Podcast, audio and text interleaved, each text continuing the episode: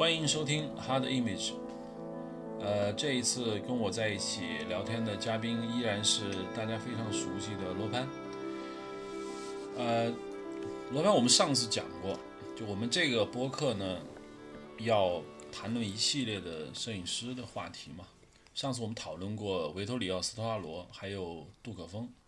当时呢，我们就嗯，大概因为大家知道。杜可风肯定跟王家卫这个名字是联系到一起的，然后斯特拉罗是跟贝托鲁奇联系到一起的。那当时我们并没有，呃，更多的讨论导演。这次我想讨论的摄影师的主题是那个 Ridley Scott，里德利·斯科特和他的摄影师。你觉得是不是应该将摄影师和导演捆绑到一起来聊，会不会更好一点？这是个很好的话题，就是，但我发现一个问题，罗登。就里德里斯科特的每个电影的摄影都是挺棒的，但是很少有一个除了我们这个特别关注的人去聊，很多人不大注意。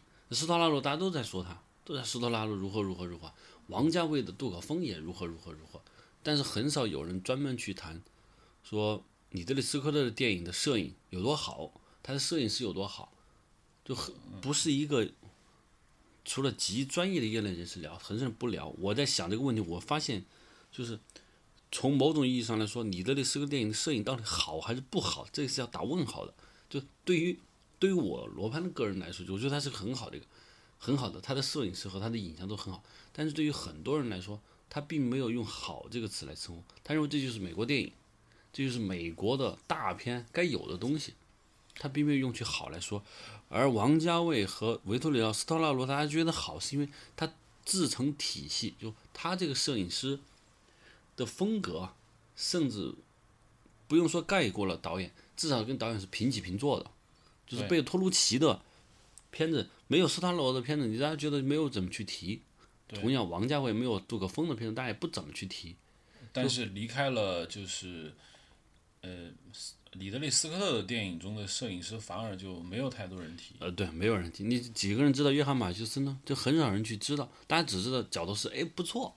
但没人知道约翰马修斯，就是他的摄影又换得多，而且每个摄影师在没有成为一个体系，只是说这个好，所以导致大家不怎么提，大家就不怎么说，这是我发现一个很有趣的现象。我我的看法是这样的，就是他是不怎么提，但是人们依然会说，里德利斯科特是一个视觉大师。你知道有很多导演他是有那种采访的吧？所有所有。里德利·斯科特的书本采访过他的书，基本上那个书是围绕着他的视觉来展开的，很少有人聊里德利·斯科特的叙叙事艺术或者人物塑造。所以我觉得聊他呢，肯定跟我们聊我们以前的那两期杜可风和杜可风和斯拉罗是不一样的。我认为更多的是应该来考虑一下，就是为什么人们会把里德利·斯科特当做一个视觉大师来说他？很有可能就是。他的片子的视觉风格比较有他自己的特色，嗯，就是不是摄影师在帮助李德斯科特完成了某种视觉风格，也有可能不是，是他自己的意思，有可能是大家就是我说是对中国中国电影人嘛，就什么都不知道，嗯，就是通过外界的采访文章说，里德斯科特是视觉大师，他总是把他的意见强加给摄影师，于是他成为了一个大家叫叫视觉性的导演。大家中国的电影从业人就是从这句话判断，哦，原来是他的摄影师听他的，而不是他听摄影师的。而我们在我们熟悉的这些领域，认为至少摄影师和导演，导演在借鉴摄影师的东西。但是很少有导演会听摄影师的吧？对，很多导演他不，他的视觉上没有要求，没有想法。比如说贝托鲁奇对视觉有多少想法呢？我们缺乏一手资料。说拍《末代皇》的时候，贝托鲁有一套完整的视觉的想法。斯大罗说不，我要这样拍。有一个有一个例子，就是当时在拍那个《随波逐流的人》的时候，有一场内景，当时贝托鲁奇就在现场，然后斯大罗说把那个窗子都挡上，然后用百叶窗来拍。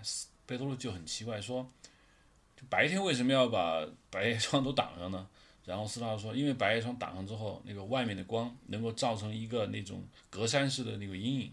然后贝托鲁奇说：“那好吧，感觉上贝托鲁奇好像对画面没有那么敏锐。”对，因为我我上次在意大利，我碰到了一个美国那个意大利斯尼西塔的一个一美术师，他给了我一张 DVD，就是贝托鲁奇刚刚完成的一个新作，贝托鲁奇就刚他啊，他还在拍，还在拍，他刚刚完成，我我手上都有那个 DVD，我一直就没有时间去看，就我大概扫了一眼，就是影像完全没有什么风格，就是很正常的一个随意拍，然后讲一个讲一个男孩和他的姐姐被囚禁在一个地下室，他们俩之间的这种感情，就是青春萌动。男孩和他姐姐，这个贝托鲁已经拍过好几次了，梦，想家就有，然后他原来拍的那个月神 Nula 也也有，讲一个男孩和他的姐姐被绑囚在一个地下室待着，然后他们俩之间那个情感的过程，发现没有什么特别的，说不上一个什么影像风格，所以我觉得有可能贝托利是一个讲故事的导演，他对影像没有太多的去要求，或者他跟斯大洛觉得有他就够了，我还想什么？他不想了。还有很多别的导演就是。因为缺乏一手资料，我真的不知道王家卫对影像有什么具体想法。他跟杜可风说我要这样这样这样，杜可风说 no，我不知道。所以我们只知道杜可风和王家卫，王家卫管故事，杜可风管。有一个例子就是杜可风在给那个西亚马兰在美国拍那个电影叫《The Lady in the Water》，有一个花絮我看了，就是我挺注意的。反正西亚马兰就站在监视器面前，然后王家卫一直用英语问说：“这是你要的效果吗？这真的是你要的效果吗？你要的是这个吗？”然后西亚马兰就说：“好，对我点头。”然后王家卫说：“OK。”你杜可风还是王家卫？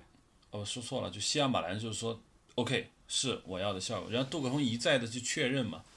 其实西亚马兰的影像风格也还是有的。我觉得啊，就是说，有可能其在香港，除非受过专业训练的导演，我觉得他们对影像风格应该应该没有那么强，除非你摄影型导演像刘伟强这样。那话说回来，你刚才讲过，就是说有些导演他可能确实实实是讲故事的，但我我今天在准备这个材料的时候，我就发现，伟大的电影分两种，当然伟大的电影可以二分法可以分出很多种类型嘛，我分析的叫。视觉型伟大作品和故事型伟大作品，我的意思就是说，一部伟大的电影，它在视觉上往往也是伟大的。你能说阿拉伯劳伦斯那些影像完全是弗雷迪杨的感觉吗？或者大卫里恩呢？大卫里恩后来拍那个《Rain's Daughter》那个那种构图，他对于那个爱尔兰海岸的那种选择。其实桂河桥呢也是，所以我就说，一般来说，伟大的作品往往影像是伟大。我举了一些例子，比如说《现代启示录》《西部往事》《教父》《二零零一漫游太空》，尤其库布里克掌控的那些导演，可能对自己也想要的风格就特别的清楚。但是同时，也有一些电影，它不一定在视觉风格上那么强势。比如说，我举个简例，就是咱们上次聊过，就是奥斯卡最佳电影的最后一届，我们认为合格的奥斯卡最佳电影就是《美国美人》。《美国美人》的影像你觉得怎么样？《美国美人》影像，嗯，我我个人感觉，强烈吗？不强烈，就对它好看，嗯，它很好看，不强烈。但我我想的话，《美国美人》的摄影可能到了一个一种就是。浑然天成的地步，他一点都不突出。他除了那个梦境和那个女孩好看，剩下的我没有觉得有特别特别不一样的地方。但是那个影片最重要的段落就是一个男人对一个少女的爱，那个少女的性感，把它拍出来了，这就够了。我觉得我当时觉得《毁灭之路》也很好，但是《毁灭之路》不新。就《毁灭之路》为什么没有在没有获得大奖而？美国美人获大奖，同样在摄影上，我仍然觉得《毁灭之路》的影像很雕琢，很经典。是想玩玩大师范儿，很经典。就美《毁灭之路》的影像非常的到位，非常的经典，classic，然后是非常的就是职业，尤其那场雨系的枪战。但是它就是没有美国美人给我的感受那么好，是因为我虽然我这个摄影师，其实从某种意义上，我觉得《毁灭之路》的影像比美国美人要好，更到位。对，更有趣，更有说头，更有嚼头。可是我就是没有打动我，是因为什么？因为我作为一个观众，我看《美国美人》，我就看到了一个中年男人对一个少女的性幻想和人物塑造。对，对这个性幻想能不能吸引起我的共鸣？引起我了，那确实把那个女孩，当然除了她演员本身美，她那些东西拍出来了。而毁灭之路没有打动我，影像没有打动我，只是从职业上面感觉到她好，她牛逼，但没有打动我，就发现哦，最后，最后影像是打动你没有？对，而是不是说从各种技术上分析，从美学上架构它就不错？是换句话说，影像其实跟故事是分不开的。嗯，对。你刚才说，谈到王家卫的时候，我们会讲杜可风；谈到贝托鲁奇的时候，我们会说斯塔罗。那换句话说。有一类电影，其实你不知道摄影师是谁。我列举了一个，《猎鹿人》的摄影师是谁？猎人应该是齐格蒙德。OK，你知道？OK，这个算了。低俗小说的摄影师是谁？就很难知道了。但低俗小说在影史上绝对是一个非常伟大的作品，嗯，划时代。但是它的影像你不知道，嗯。克莱默夫妇，这已经是美国每次入选这个二十大总有的摄影师是谁？那一个克莱默应该是呃，列斯托，列斯托，嗯，阿尔芒多。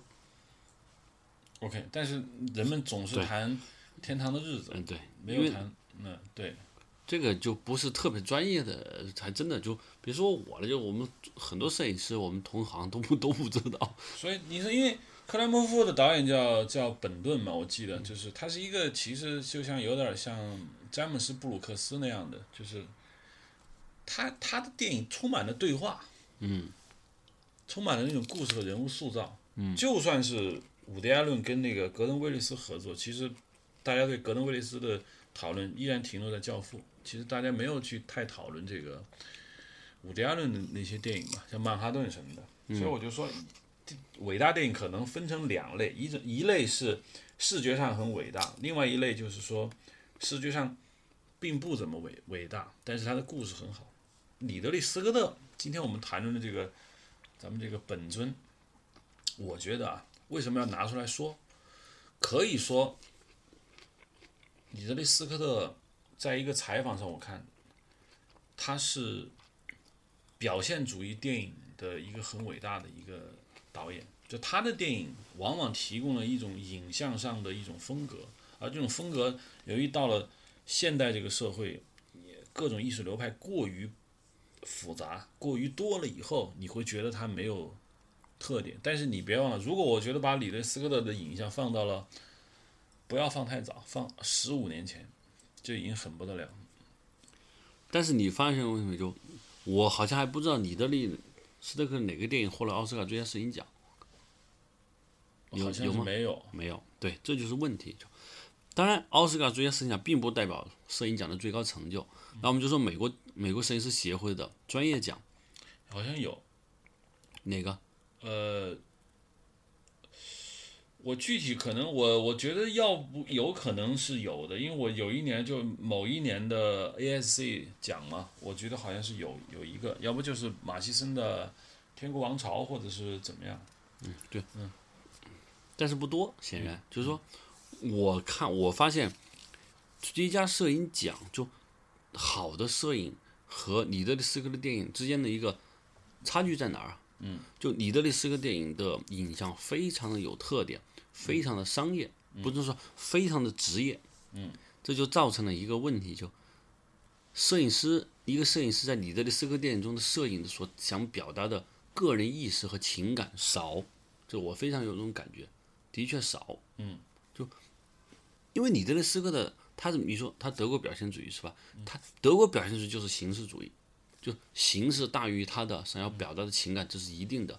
但是这个话题我们不谈，就是说形式大于内容还是内容大于形式，还是形式就是内容，这个话题我们不谈。就但确实是形，他表现主义东西就是他特别在意这个外在的东西，这个外在东西就失去了摄影所要传达的。我说像美国美人那样，你别看一个女孩的性感。最直接的东西。你认为你，按照你的说法，就是说，其实他的境界是不高的，我可以这么理解吗？嗯，没有，不算特别高。就我就说，呃，他的摄影的影像和我看《天堂日子》，那感觉还是差那么一点点。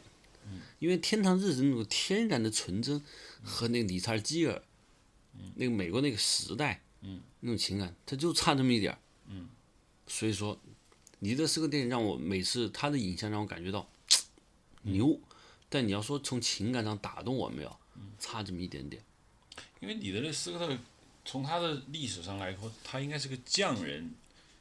我我不敢这么说，就是我我一点都不觉得李德利斯科是匠人，但是他确实离一个他的影像啊，他的包括他的叙事和一个就是历史上伟大的电影来说，差那么一丁点儿。哎，所以简单的我们说回来，就里德利·斯科特那个年代的英国英应该说英国新电影，可以说是亚历山大·寇达他们推起来的英国新电影。当然，他们继承了大卫·里恩的一些东西。我曾我曾经讲过，我说大卫·里恩将英国电影推上高峰以后，后面后继无人。后来是以林赛·安德森的《火的战车》推出了一代人嘛，而里德·斯科特比这些人要更晚。但是真正将英国电影搞到好莱坞的，获那么大的反响的，最成功的就是就其实是里德利·斯科特本人，其他人依然坚守英国本土。但你比如我们比较《火的战车》，很明显跟好莱坞电影的感觉是不一样的，是不是？不知道你看过《火的战车》没有？我看过，嗯，他那个他那个氛围跟风格都不太一样。对，嗯就是李德利斯科特的电影，我们要谈他的摄影师，我们是谈他的摄影好还是不好，是谈这个话题呢，还是说李德利斯科特他和他的摄影师之间处于一个什么样的一个，就摄影师是否被李德利帮助，还是他帮助李德利斯科特？对这个内幕我不知道，但现在我我先我首先要讨论的不是好还是不好，就是我我觉得我们如何评价里德利·斯科特的电影作品，我们先我们不是来评价他的故事和人物塑造，我们来评价里德利·斯科特是不是一位视觉大师，我觉得是这么可以这么说。我我是这么看，我认为李德利斯，就我所看到的李德利斯科特的电影，嗯、是一个影像的高手，嗯，影像的高手，但我认为还没有到大师这个级别，就大师引领一个潮流，嗯，就你看，大师就说你这里斯科拍了这么个电影以后，所有的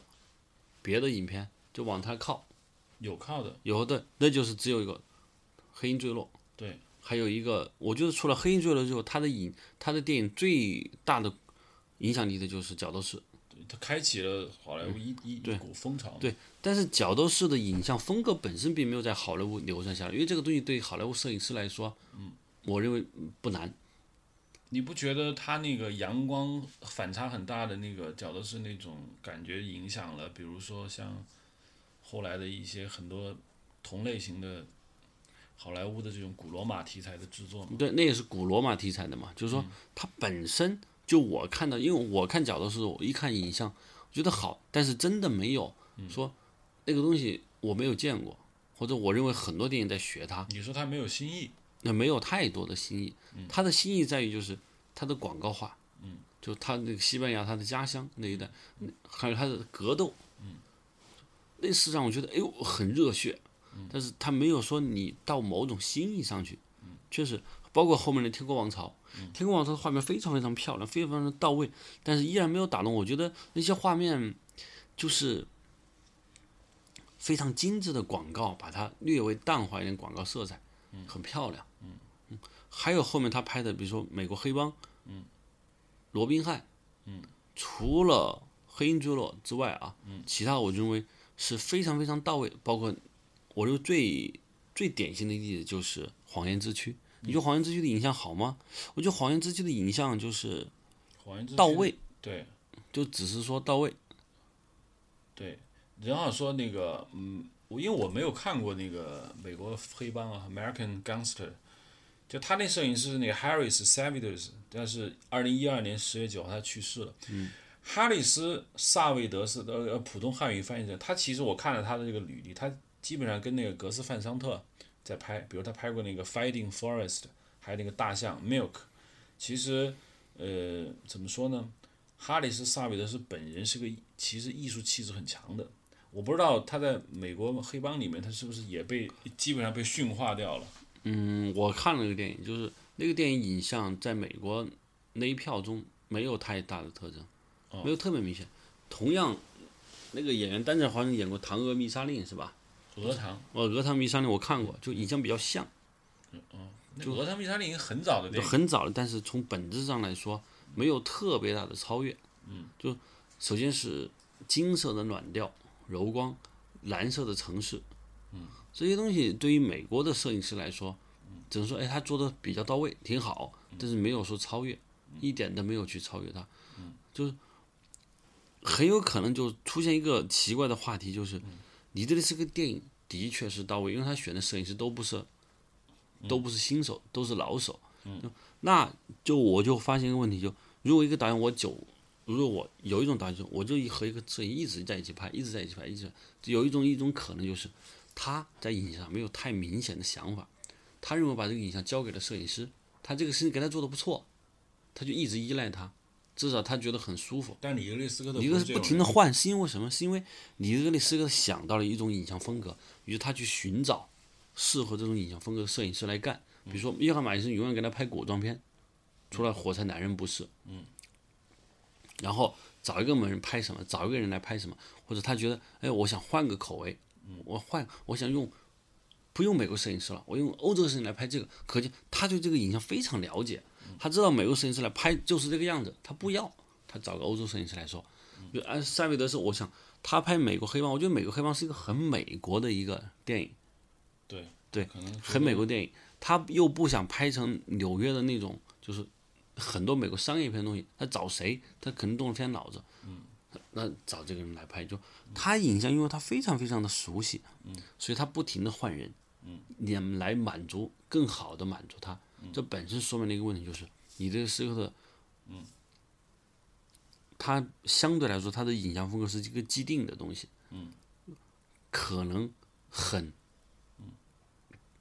有表现力，是艺术上的表现力，但是从一个摄影师完完全全用情感去创作来说，差一步，有可能就差一步，差一步，差一步就导致他的影像到位牛逼，但是缺乏打动人。有没有一种可能，就是说他是是由于这种可能，他可能他造成了你这种评价？就是我看了一下，在有一个 Susan Dore，他在那个国际电影和电影人的一个词典上，他是这么说的：他说斯科特的。混合风格，它是由他自己的一系列的东西构成的。他在电影的这个视觉风格上，他叫 German Expressionist，德国表现主义。他说的这个德国表现主义，他用了场景设计、灯光、道具和服装等各种手段来组成了这个德国表现主义。我我一直没有找到一个很合适的一个词汇来形容。里德斯科的影像风格，但是我觉得这个给了我一定的思考，就德国表现主义，德国表现主义对他的影响力很很大，我就想起了德国表现主义的几个代表，一个卡里加里博士，一个是那个大都会，他们总是用视觉化的强烈的风格来完成他的一种，就是他们所想表达的主题，他更依赖于这种视视觉。你看这个手册，这个苏珊多尔的，他说的是一九九一年的，一九九一年可以说是还是一个很早的时期，但那个时候他们就已经意识到这个伊德利斯科特的这样的一个风格，所以我认为啊，虽然你对他的这个评价显然 不是太高，但是呢，我在网上搜索了一下有关于里德利斯科特的书籍，已经是非常非常多了，就他以他几乎是一个经常被人研究的这么一个人，如果说他的。他既无风格，又没有带引领这个美学的思潮，那人们为什么会不断的去来研究他？比如说，你说他没有开创一个新的时代，但我觉得他他至少开创了好几个时代。比如说，《异形》，《异形》是世界上第一个太空恐怖片，就是将那个恐怖的感觉移到了那个太空舱。《Gladiator》角斗士我们就不用说了，然后呢？呃，黑鹰坠落，我们讲过，就是它影响了一整代现代战争电影的拍法。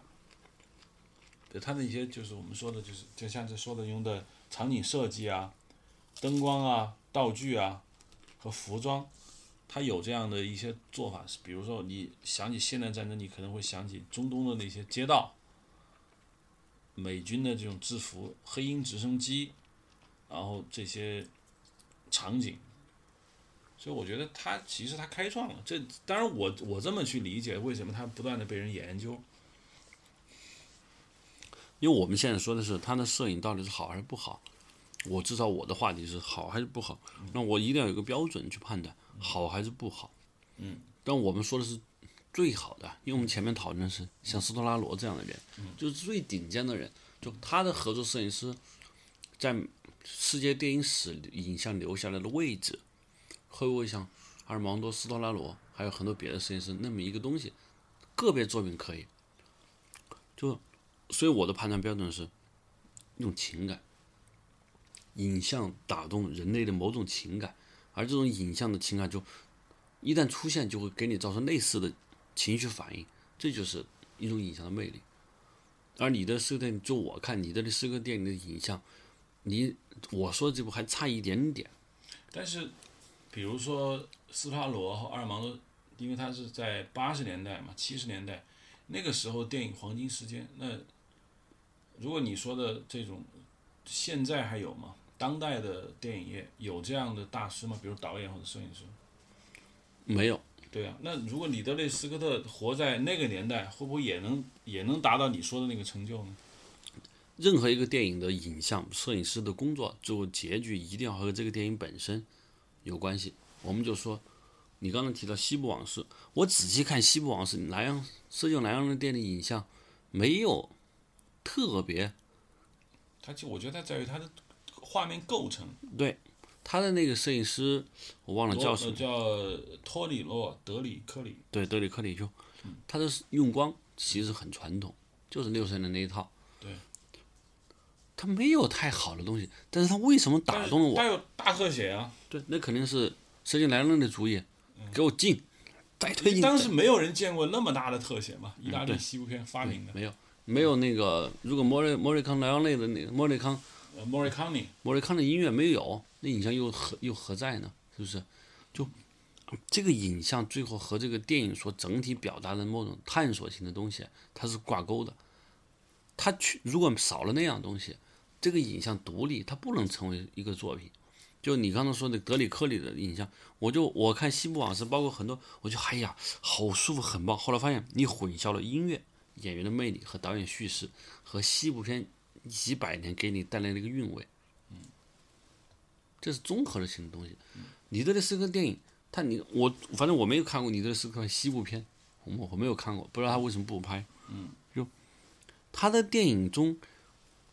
从古老的传统精神继承下来的东西，相对我看来说略少一些。他的电影都是独独自成风格的，就好像江湖中剑走偏锋，自成门派。但我有一个观点，就是现代摄影师已经很难有什么发挥了。比如说最近这好几届的奥斯卡最佳摄影奖，可能对你来说没有太大的突破。在这种艺术已经到了过于饱和的程度，很难有谁有突破的时候，那我依然觉得斯科特的影像是是不一样的，因为他他他由于生的太晚，因为现在你你说 OK，除了他之外，有谁在有谁在突破，有谁在发明一种美学呢？除了他之外，嗯，对，没有人发明什么太多的美学，就电影它这个黄金时代肯定要。再过十年以后，对，才会出来一个东西。对，所以我就说，现在对于斯科特的评价，当然就是他不可能跟你刚才说的那些人相相提并论。但是有没有一种可能，就是由于现在这个电影本身处于一个相对来说市场上可能会很繁荣，但是艺术上相对比较低迷的这么一个时代，他大家只能在一个局小的一个框架内。去活动，它没有一个突破。比如说，大卫芬奇，其实很多人也把大卫芬奇作为一个视觉系的一个导演。你说，OK，你们你可以你可以比较一下这两个导演的视觉上是有什么不一样？其实这两个都是很深的影响了美国电影创作。很多人都说我的电影拍着要像谁谁谁，其中就包含这两个导演。大卫芬奇和你的这个，我我觉得啊，他们的影像我看过的影像就。大卫芬奇的影像更加内敛，更加心理层面更多一些。就是说，大卫芬奇的电影的影像冷静，外在的东西少。图卢恩森的女孩，还是最有名的 Seven，嗯，还有那个宫，嗯，周迪尔，对，包括的那个拍 Panic Room，就他的影像都不大夸张。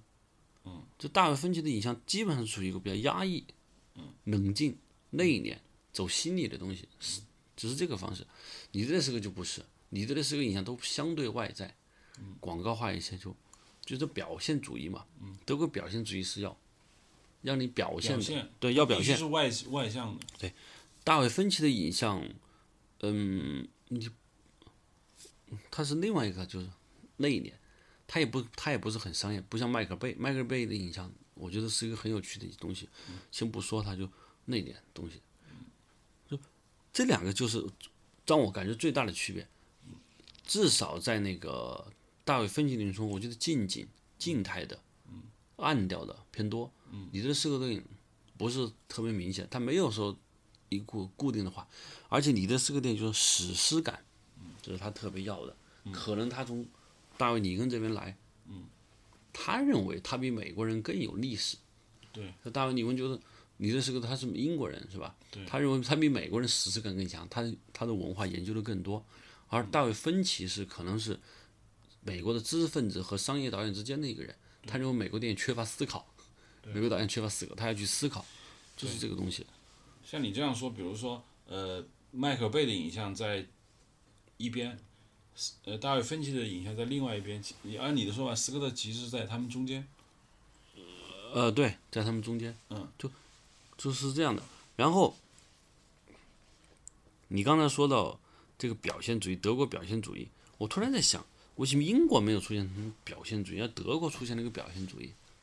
我刚才听你说啊，就是我突然想到，这是以前我没有想过问题，因为英国已经有出现在德国，因为英国已经有莎士比亚了，英国人觉得有莎士比亚的戏剧冲突，嗯，非常够，够他玩两百年、一百年。嗯，德国没有出现戏剧大师，德国认为你英国人能有故事啊，我就搞画面或者我搞外在的东西，嗯，有可能是这个原因啊。我的理解是另外一个，我说起来跟你分享一下。我觉得这个世界有两个国家有表现主义，一个是德国，不用说，第二个是苏联。就是苏联，你还记得有一个维尔托夫吗？嗯，包括那个爱森斯坦。嗯，就是我觉得他们两个人就是表现主义的，就是他们他们的艺术形式很强加，就是我告诉你是什么，我做出来给你看，基本上你不用去像嗯那个比如说稍微柔和一点的艺术形式，需要你有感触，这个就直接告诉你。我觉得德国跟前苏联都有都有点法西斯的基因在里面。嗯，可能那个德国表现主义的那个时代，可能法西斯还没有上台，但是我觉得可能跟就这个民族性有关系。嗯，你你的意思是说纳粹的那一套也有表现主义的特色？对，我我我是我是这么理解的。嗯，有一个对斯科特的评论说，斯科特就是一个叫 decorator，一个 borrower，、意思就是说他是一个装修师傅和一个借书的人，意思就是说拿来主义者。拿来主义者，他没有自己，还有一个叫嗯叫 synthesist，就是相当于就是他是个合成器，你知道吗？Like a great machine，就是一个大机器。这是对里德斯科特的一个评价，就是说，按你的说法，斯斯科特可能没有自己的东西，他是一个很好的一个混混合体。有一个非常有意思，拉塞克罗曾经说，他喜欢在斯科特的场景里面，因为演员能够表演。我有我有一个想说的，你刚才说斯科特不断的去换摄影师嘛，但有一个人他没换过，就他的美术 Arthur Marx，一直就是他，从应该是 Gladiator 角斗士开始到现在，所有的电影的那个美术都是。Arthur Marx 同时是曾经早期很有名的，就是好像是嗯那个有一个很著名的电影就是 Seven，好像也是 Arthur Max 做的。嗯，他为什么换摄影师而不换美术？我觉得是有原因的，原因是什么？就是相对于摄影师，他的想法更多，他的影像会多变。但是从他最成功、最经典的《银翼杀手》开始，他对场景的想法，我觉得是固定的。曾经有一个，我就是看最近他那个《出埃及记》，他们在西西班牙的外景搭了一个巨大的一个一个头像。其实，在古代人们不会把头像立在外面，但是他觉得需要。这就为什么我说他是德国表现主义者嘛。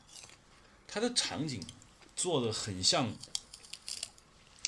玛雅神庙，他的场景有一点夸张，但是呢又具有强烈的这种表现主义的特点。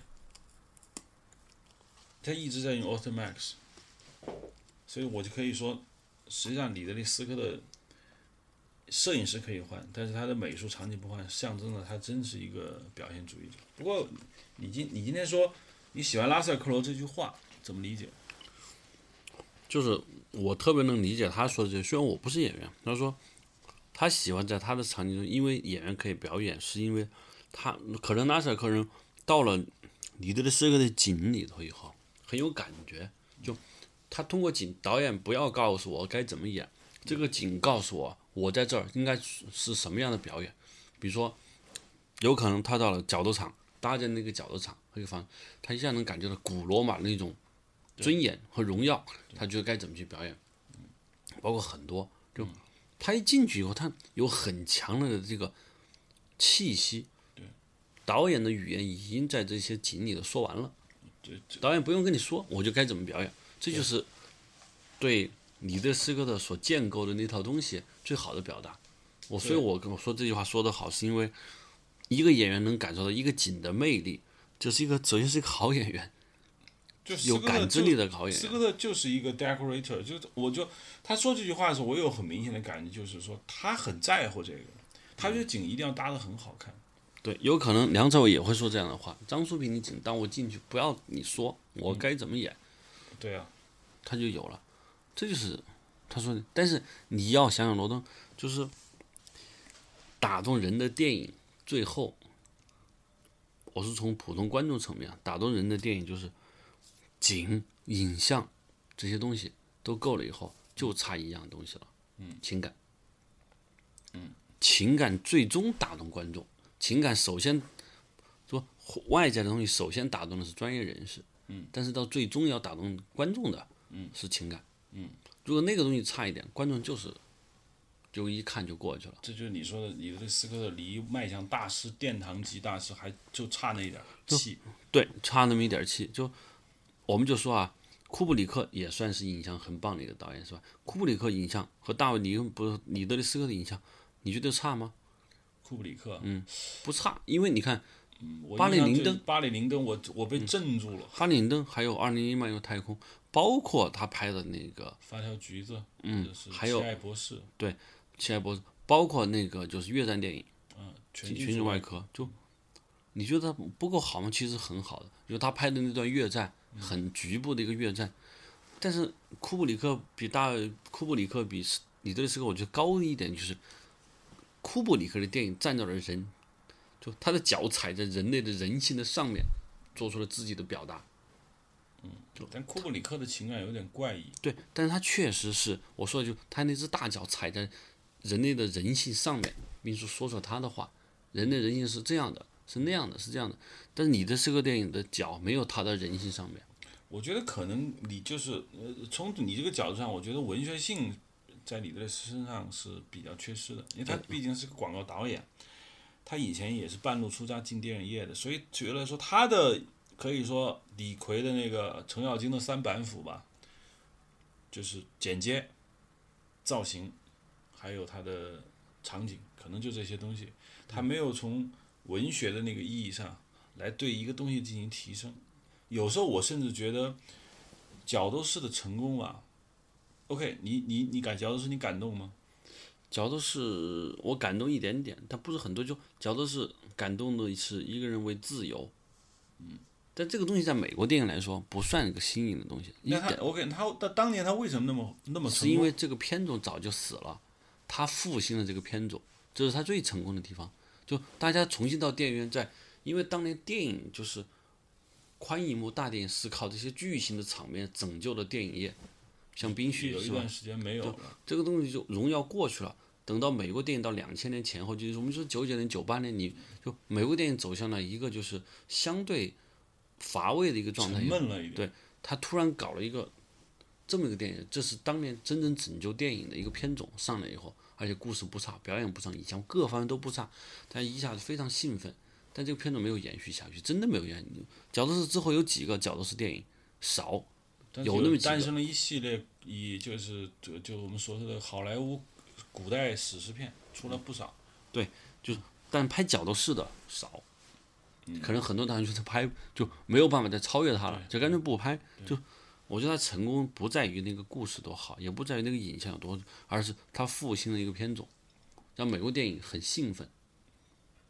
我我有一点想说一下，就是角斗士的结尾有一个非常广告的画面，一看就是他老婆在他的家乡等他，然后手扶那个麦浪嘛，典型的广告画面。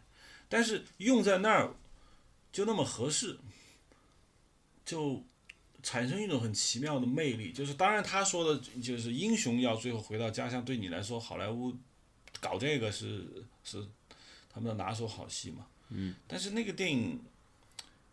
还是让我有一种莫名其妙的感动，就是他跟好莱坞电影有一定的不一样。我觉得他毕竟是个英英国人，他的这种回家跟好莱坞的那种英英雄人物回家，比如说我经常看到好莱坞，比如像那个《Die Hard》虎胆龙威那样的回，布鲁斯威利斯的回家和拉塞克罗这种回家，拉塞克罗显然是一种悲剧性的回家。对。我在看那个，我我认为你忽视了他的回家回哪一个家？他回到了西班牙，他没有回罗马，这就是他一个怪调的那个东西来源。因为他是摩摩尔人嘛。啊，对啊，就是回到异乡。你没有发现你的是有异国情调的倾向吗？Exotic。对，他回到了异乡，回到了西班牙的某个村落，就没有回到罗马哈。他就这个是他那个我们来就是说那种韵味。我觉得他。我觉得这个跟好莱坞是不一样的嘛。那就是这个，就是他这个异国的韵味，使你这个回家的广告的画面，你找到了一个可认可的东西，是可以认可的。如果他回罗马，嗯，就就是没意思了。就回到了罗马，然后家里贵妇人就这你就觉得嗯，算了吧。他不是这样的，但他没有搞到非洲去，也没有搞到特别古怪，他还是要倾向于一点。就我看那个镜头的时候，西班牙的某个山区，我觉得。这个调调是很难用言语表达，就是一种异国情调。对，还有一种就是他那个黑人演员，就最后他拿，就是由于他黑人演员那个那个黑人，嗯，获得了解放嘛，嗯，就 free。对，那个也是里德利·斯科特的一种情节。里德利经常去拍马耳他，拍中东，我不知道是为什么，就是后来看那个两个电影。深受其影响。第一，我们不说，就是那个美剧《斯巴达克斯》里面也有一个一模一样的角色黑人。后来我又看了那个，就原本是让那个波兰斯基拍，后来改成了那个保罗安德森拍的那个《庞贝城》，一模一样的一个设定，就也有一个黑人。嗯，我觉得他他影响了就是你黑人、沙漠、罗马、西班牙啊这种异国。可能对于李律师来说，他非常兴奋。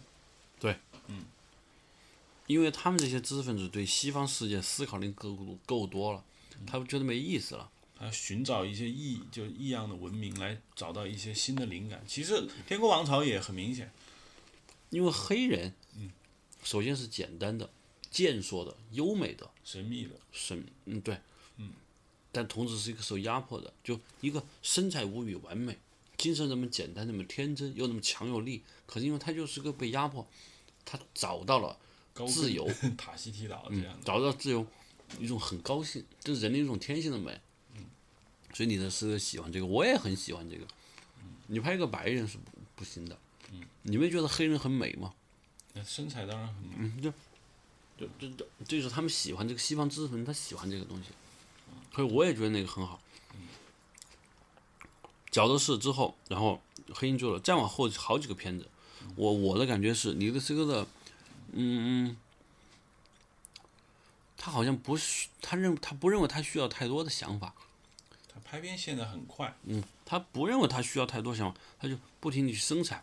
你想按这种生产状态，你非要说他在创造力达到了多高度，我认为这是不可能的事情，嗯就复制，现在你看。他上一个电影是什么？普罗米修斯普罗米修斯太空，再上一个电影是呃，应该最最近的是那个 The Counselor，嗯，律师，美国的社会，再上一个是普罗米修斯外星，再上一个是嗯罗宾汉，对，嗯，再上它都不一样。现在又又把东西搬到了埃及，嗯你我就你的那斯科特拍英国当代社会，拍美国当代社会很少，对，这是为什么？我觉得他在这种你说的异国也好，或者说历史片也好中，找到了他将他的所长能发挥的地方。这有点像中国张艺谋，是不是？你这么说就就 我不知道，这样的话，你你是在 夸谁还是在捧贬谁？我没搞明白。这不是别的，就是说，就当然张艺谋跟你的是还是差一个很大的距离。就是我其实我心里有一直有种感觉是，你这是个一直就我认为一个好导演是直面他最很难去表达的东西，就你当下的社会生存状态表达的很好，你的这个就是差这么一点儿，到哪儿？同样，他的摄影师跟他在一起工作的时候，因为他不停的换，不停的，这个摄影师今天可能跟别人，跟那个格式范山的拍《Milk》这样的电影，拍非常人性的电影，现在跟你拍商业片，他一下子就突然变得非常棒，很少。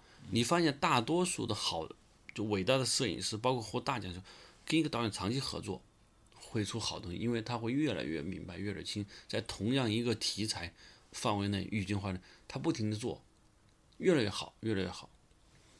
你这是个电影就缺乏这一些。嗯好，这样我们呢说了这么多的这个里德利·斯科特的电影，但是呢，我觉得我们需要跟普通听众梳理一下他的电影和他的摄影师，否则我们几乎没有提到。我们可以对里德利·斯科特的创作做一个小小的回顾，我们来谈谈他跟他的摄影师的合作。呃，我知道《Blade Runner》是他最有名的电影，他的摄影师叫 Jordan Cronenweth。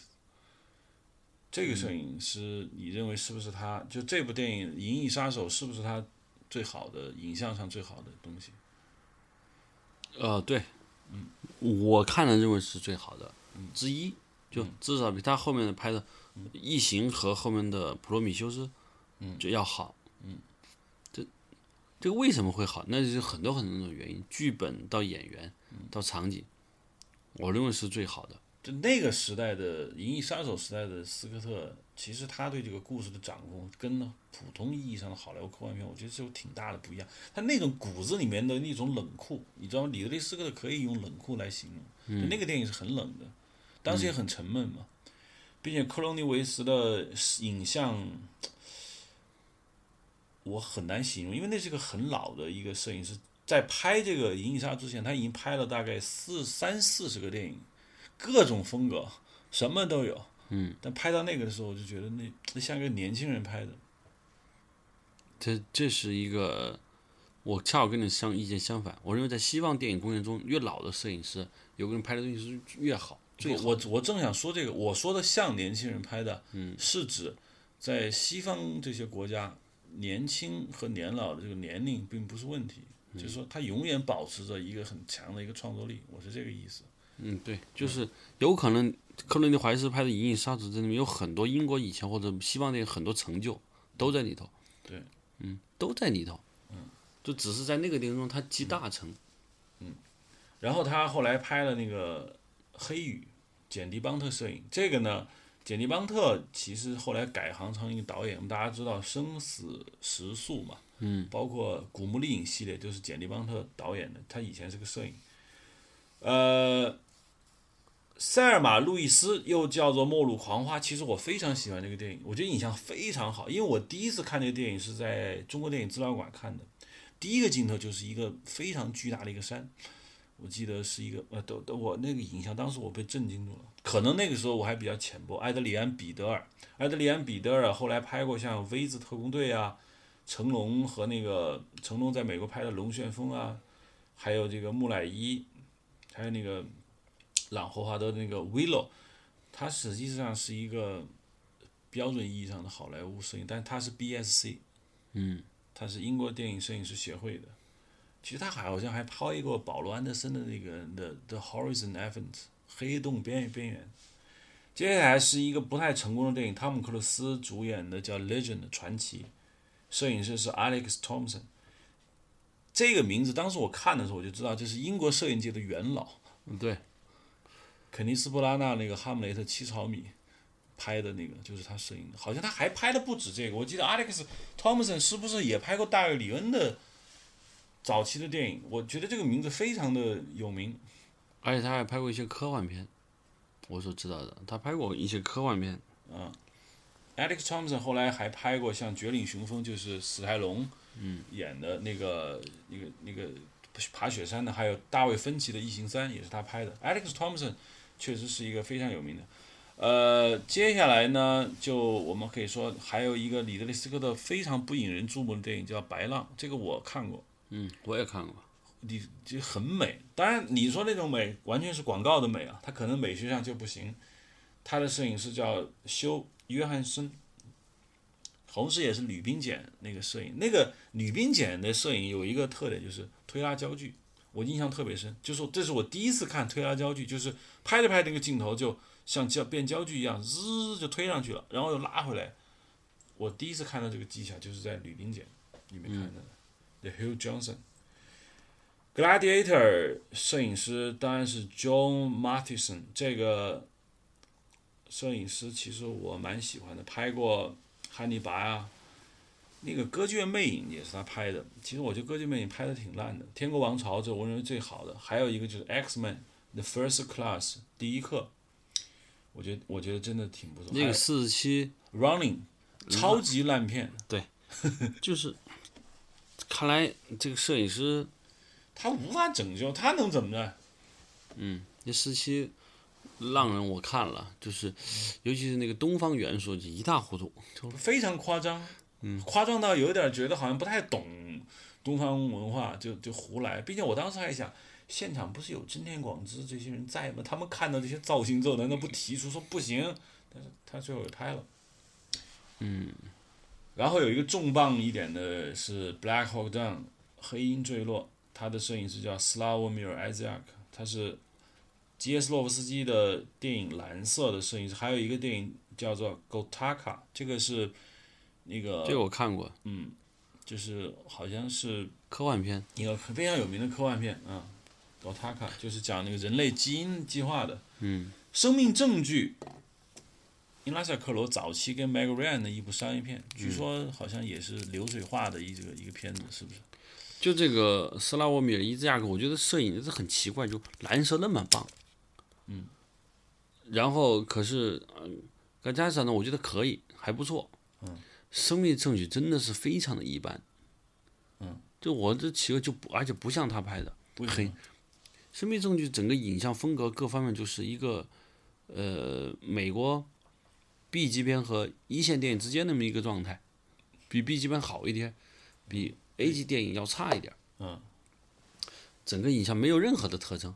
嗯，尤其是他拍的那个南美洲的丛林，我看到了影像啊，嗯，我可能没有看胶片，就南美洲丛林直升飞去飞，包括很多很一般，非常非常没有那个感觉。你喜欢那个太太阳太阳之泪的那个对南美那个摄影？啊对，那个拍那是非洲拍的好。就然后亚瑟王我也看了，正常，你不能说他就是个正常状态。就我斯拉觉得挺拍的挺暗的，我不知道是放映灯的问题，反正那个电影很暗。嗯就斯拉文埃扎克就是这个状态起伏，我想有可能是他到好莱坞拍《生命的证据》，那是他刚刚接手好莱坞第一个片子，他不得不去拍，他要证明自己。嗯好，拍了那个《黑鹰坠落》以后成功了，亚瑟王大投资电影他也干，其实那个东西他并不适合。你看他又现在他又回波兰去拍了，我上次看了个采访，他回到波兰，好拍一像九二零，波兰华沙一九二零，嗯，对吧？你回到他熟悉底下，为什么呢？我觉得他在那混的没意思，嗯，他回去了，嗯，我特我特别想找个专门理由来谈黑鹰坠楼到底是斯拉沃米埃兹亚克干的，还是尼德斯科特干的？就那些各种影调，谁的主意参的？我看了美国摄影师杂志的文章，我看了以后，从那个里面，埃兹亚克至少自己说，第一，他两个星期开拍前两天他才见到你的这个本人，他极度不满，因为他说他在欧洲，摄影师是第一个签合同，第一个投入创作，跟导演会好几个月研究。可他说在你这是个这个黑鹰剧当中，他两个星期前才见到这个摄影师本导演本人，而且一切都准备好了，他觉得非常的那个 upset，嗯，但他也去拍了。对他去拍了，拍了现场。他说：“其实你的是一个是非常很直接，主意很多的。在在那篇文章中，他就说他都想过他以后不要跟这样的不要跟这样的导演合作，因为他没有他的东西，去拍。他那影像很好，对，影像好就是这种，对，我跟你说，合作特别愉快的那些电影，影像都一般，你知道吗？就就是很别扭的那些那些电影。对，因为别扭的原因是不适应，想不到。嗯，而自己不是你想不到，就是有可能你提升你的水平的一个重要的可能性。对啊，就你太顺的话，反而也不太好嘛。嗯嗯。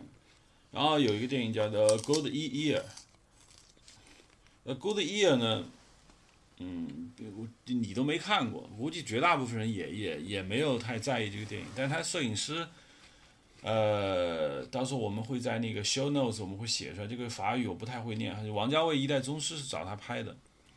嗯，对，毕竟我查在 IMDB 上查的，除了呃《Good Year》和王家卫这个电影之外，这个摄影师我未看到有什么特别好的。我不知道王家卫为什么会找他，难道是他看了《Good Year》？我不太清楚。American Gangster》这个美国黑帮呢是 Harris Savides，这个刚才我们已经讲过了，他实际上是大卫芬奇给大卫芬奇拍过那个《Game》和那个你刚刚说的《十二宫》Zodiac，嗯，还格斯范桑特的。好，三个电影是他拍的，这是个非常文艺的。其实它是一个广告摄影，但是他那个广告吧，他一看这就是已经超越了。Body of Lies，谎言之躯，摄影师叫 Alexander Wheat，他是以前做马西森，约翰马西森的助理。然后第二组摄影，我看了他的履历，就是像那个 Skyfall，那个我也看了，嗯，罗宾汉、皇家赌场，他他全都是，并且他是在拍了谎言之躯之后，他依然在做第二组，这个点。有点让我奇怪，我觉得《谎言之躯》这么大的卡是拍完了之后，怎么那些上位到摄影指导，他居然还在做第二组？这就我们不了解西方的制度，就有可能他喜欢这样，他喜欢做第二组，他喜欢做，因为他可能他可能做第二组摄影，他能拍很多片，不停的拍片，各种。第二，他很轻松；第二，可能挣的钱很多；第二，他能学到更多东西。就是我很难像我们认为上了位了就不能要上位，对上。上去容易下来难，就可能他不是这么想的。嗯。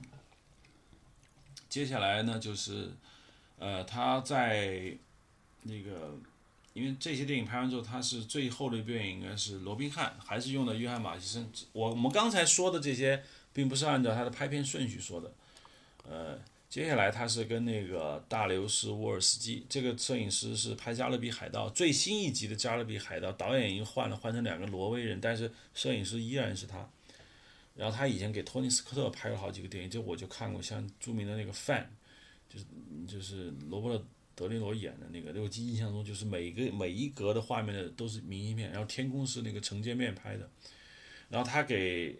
斯科特拍过《普罗米修斯》的《Counselor》，那个叫《黑金杀机》，嗯，然后是最后现在那个《出埃及记》，嗯，就这么看下来，我觉得摄影师很很杂乱，合作肯定我不知道啊，就是我觉得摄影师在他那儿干活是有一些。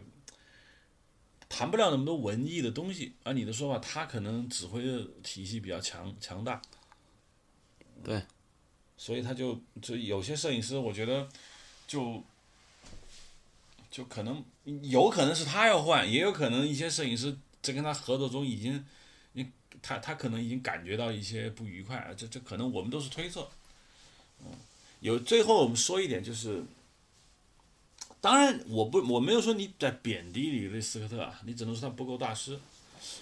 但是我觉得现在的电影有谁能敢叫大师？我们现在说的电影所谓大师都是过去的大师，你你新晋没有大师。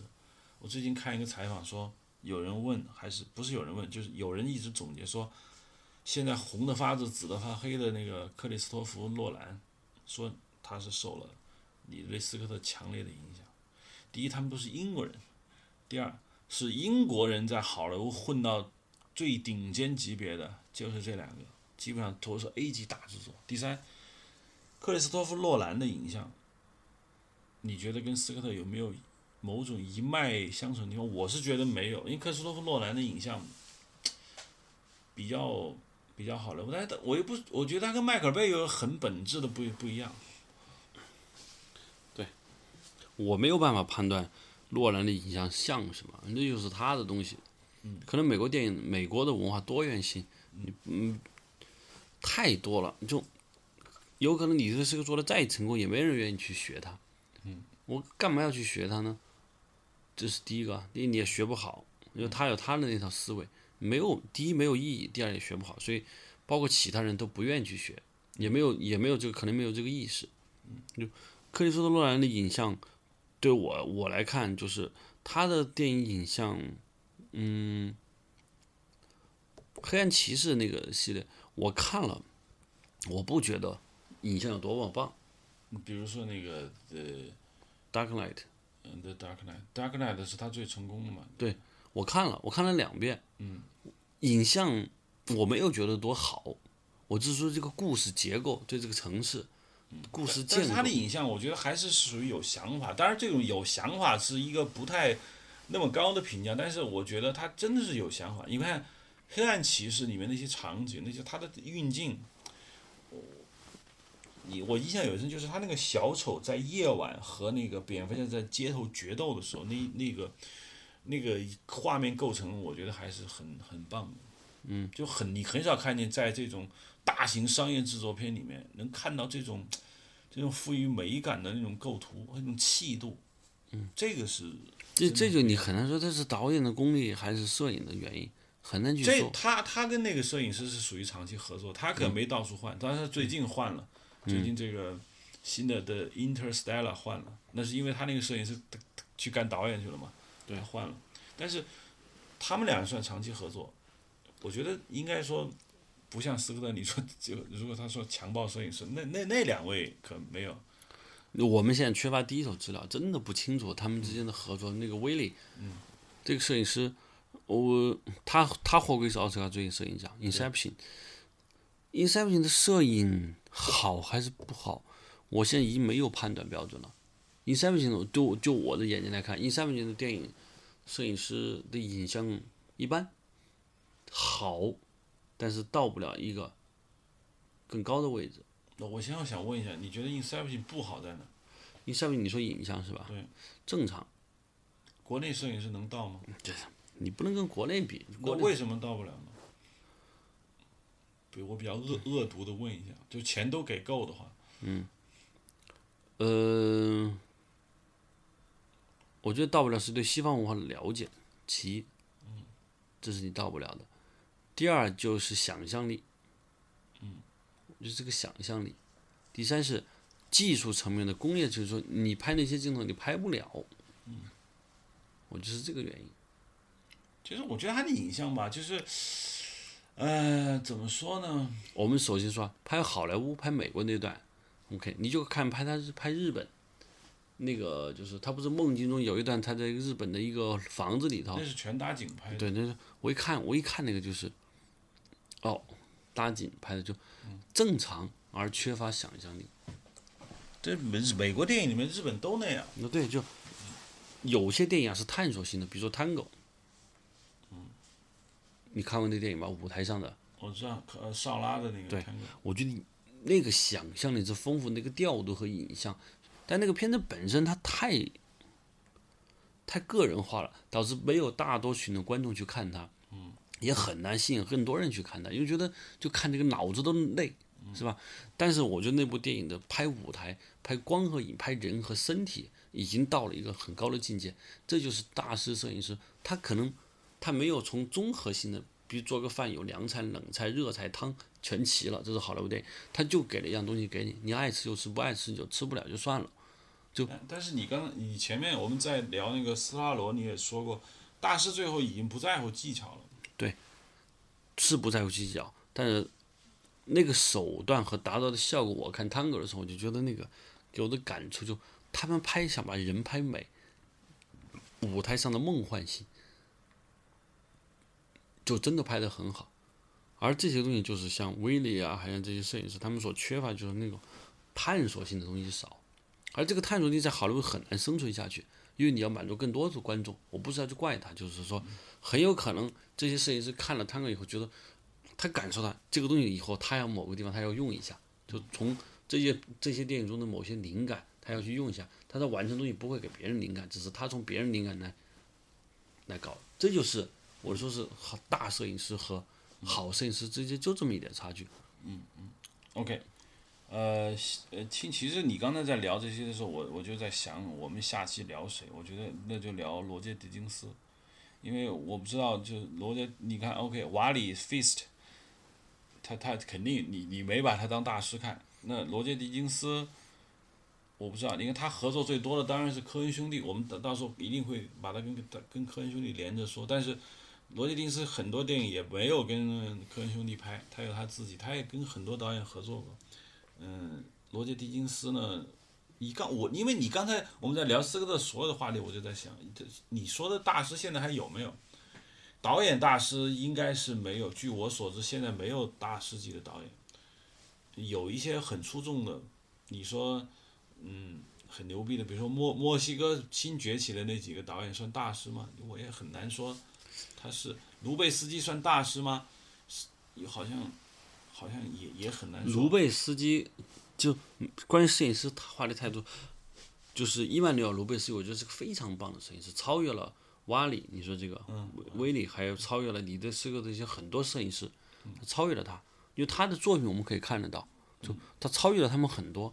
还有那个，还有个罗德里格·普雷耶托，呃，对，我有一期也想聊这个。对，这也是一个很棒的一个人。但是他们是大师吗？就不就就是他们离大师是不是还差点火候？还是那口气还没还是没有顶上去？那有可能就是当年斯图亚罗也没有现在那么大名气，这有可能啊，在当时来说，大家很多都有有褒有贬。但过后大家觉得这些，比如这个伊曼纽尔·卢贝斯基和普雷托，还有几个摄影师，就是我觉得他们的东西具有让你从中能吸得到养分。嗯就他的东西可能简单，你吸引到的养分，有的摄影师就是你看的成品很好，但你无法从中吸得到养分，只能是技巧。嗯这是我觉得是个差距。比如说像那个施瓦兹曼、约翰·施瓦兹曼他们那些片子，你就觉得成品很棒，但你要吸养养分很难，你复制它复制不了，因为它只是形式上的东西给你，没有情感上的东西给你，这就是一个差距。那就我最后问个问题：现在还有没有能在情感上给你东西的摄影？卢贝斯基就是可以，普雷托也是可以，嗯，还有几个声音是可以。当年约翰托尔，那么他现在就是他也但普莱托拍的那个《华尔街之狼》，我我没我没有感觉到是。对华尔街之狼我觉得不好，但是他拍的就是《逃出德黑兰》，包括他很多别的，包括我觉得特别有意思的一个电影就是巴别塔还还行。嗯巴巴别塔，我觉得他拍的那个断背山都非常好，断背山和色戒呢？色戒就是那么大的差距，都是拍情感啊。他后来还拍了一些别的，就是他他给那个跟阿尔蒙嗯阿姆多瓦拍的又又没有什么反应是吧？这跟导演有关，就是断背山里面的影像非其实非常非常自然，但在这个自然中，尤其是他两个人成年以后分开以后，我觉得拍的比前面还好看。到底是导演的功力还是他的功力？有时候又说不清了。又说不清楚，但是给人的感觉是好的。就普莱托这个摄影师，我觉得是个很棒的人，但他不一定说每个电影都成功都好。OK，那就是说，OK，你看罗杰·狄金斯可以聊，普莱托可以聊。实际上，刚才我觉得又蹦出了几个。你说卢贝斯基看来是不是也要搞一个？其实刚才我在聊视觉风格影像的时候，我讲过了，里德利·斯科特肯定视觉系的，大卫·芬奇其实我也想聊，还有一个就是奥利弗·斯通。嗯还有罗伯特·理查森也是个，他获过三次奥斯卡摄影奖。就罗伯特·理查森的影像，就很多人，很多人在学嘛，啊，不是很多人，就很多人知道他，他可能很知名度很大。嗯，就这些影像好还是不好很难讲，就但是都没有像我们说像斯图亚罗、阿尔芒多这么去，那就像远处两座山。对，他们的影像他们很单一，就玩这个玩到了很好，而现在的很多摄影师可能不屑于或者是很难去单独的做一个，就我固定就是这个样子，你要不要我就无所谓。它不是这个方式我思觉得艺。术就现在都是这样的。比我就说拿绘画来说，当年的那个拉斐尔、米开朗基罗，OK，或者达芬奇，或者后面的大卫·路易，他开创了一个时代。他们那些人搁到现在，把他们扔在当代的纽约艺术圈，我觉得也悬了。就因为这是个解构的时代，你就他没有思潮，什么思潮都已经过去了。现在你再有一个新思潮，人们会觉得也没什么呀。有可能是这个原因，好吧？现在我们也聊得差不多了，嗯、总之呢，这一期以里德利·斯科特为中心，我们聊了很多其实跟里德利·斯科特没有关系的一些事情。我们也希望下一次呢，我们可以聊更多的摄影师啊。这一期的呃里德利·斯科特和他的摄影就到这儿，欢迎大家在新浪微博“阴影像”和微信公众号“阴影像”来关注我们。我们在推特上账号是 Hard Image。好，谢谢大家的收听。